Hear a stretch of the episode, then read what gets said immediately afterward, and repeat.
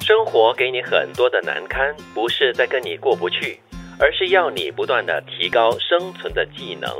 哇，给你很多难堪哦，还是让你难题，呃，都是让你很难堪嘛，就是那些难题你解决不了，然后就是你感觉很难堪，对，我觉得这是很好的一种生活磨练。嗯，呃，而且你会发现，你越是遇到这样的东西呢，你的人家讲那个叫什么 learning curve 很很陡峭，你知道吗？啊就你的学习的那个弧线哦那个弧线哈很是陡的时候，你会发现是啦，是很苦那个过程。但是是你回过头来看的时候，发现诶，哇，哎，可是呢，你在当下成的时候长迅速。在当下的时候，你肯定会觉得啊，你为什么要给我这么多磨难？你给我这么多考验干嘛呢？你跟我过意不去吗？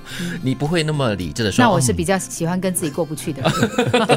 他是自虐狂。 哎、可是我我很喜欢那样的成长。你知道，有的时候你在工作上碰到一些人跟事，就是你你可能会觉得说，哎呀，为什么这个人这样子不就解决这个问题吗？为什么他要就是给这么多的那个拐弯啊，拐啊来拐去、啊就给这么多的样挑战跟难题？子。是 然后你就会觉得说很痛苦，那个、那个瞬间是可是后来你就发现，哎，就因为有这个沙包挡在那里哦，然后你就跟你自己讲说，哎，其实你你速度可能快了一点啊，其实从你的角度看，可能这是完全对的。可是你再换一个角度替他看的话，哦，也对，OK，好。然后你就会发现你成长很 快，哇，那么多沉淀哦，那么多思考。对，，嗯，所以我还蛮喜欢碰到沙包的。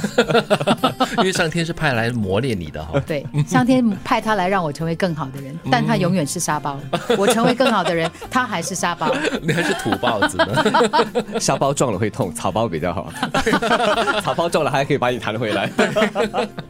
不过这句话真的是说的，我觉得蛮准的啦。可是真的，你在当下的时候，你受到这些磨难的时候，你不会感激这些磨难，让你可以提高你的生存的技能的咯。嗯，就是你第一次碰到的时候啊，你不会觉得它会让你成长。没有，没没有多少人会这么想的啦。会嘞，可能我碰到太多了。 然后你第二次再碰到的时候，哦，这个是来让我成长 的。哦，它是通常是不知不觉的让你成长的。对，下次看到沙包呢，就要感恩的心。感谢有 你。好，我们看下一句哈、啊 幽默看生活。好朋友就是愿意听你说废话，然后对你说废话，再然后呢，跟你一起聊更多的废话。嗯， 这个就是我们所谓的打屁是吗？是，嗯，对我有一些朋友啊，他们的朋友圈真的很有趣的。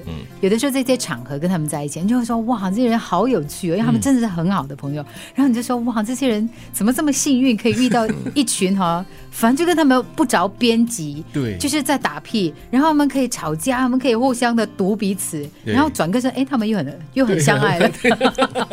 这才是真正的朋友。嗯，因为是肺腑之言嘛啊，所所以以是废话 对这是废话。但是呢，要跟谁说肺腑之言呢？当然就好朋友了。嗯，哎，其实说废话其实蛮有疗愈的作用的嘞。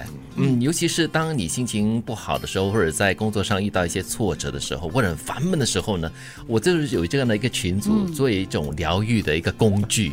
有时候你会觉得烦上加烦，但是大多数时候呢，你都会觉得，哎，看群组里面他们有的没的，就有聊一些东西啊，一些很小的东西都可以讲出一大堆的废话，那你就 觉得，哇，这些人真的好厉害哦。很高欣赏很高格调的 废话，而且有时还加入幽默感。哇对，哦还有加绝加入一些哲理的嘞，哦 从里面你那可哪以叫废话呀？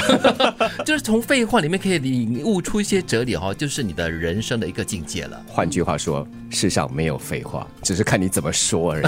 或或者看你的角度，你怎么样去评估它？对嗯对，所有的东西都是你自己赋予它价值的嘛。是的，在别人听来可能是废话，但是在好朋友之间，它可能就是一个让彼嗯此可以怎么疏解心情啦、疗愈啦疗愈啊，对，对或者或者是我们所说的肺中有值，价值的值。啊，哇哦。好深奥哦，啊肺中有值，哇，又是废话啦。嗯跟我刚刚讲的沙包有的比。 所以刚才我们的五六四五分钟都是废话了。大家是肺腑之言的肺哈，嗯，很有疗愈作用的哦。好朋友就是愿意听你说废话，然后对你说废话，再然后跟你一起聊更多的废话。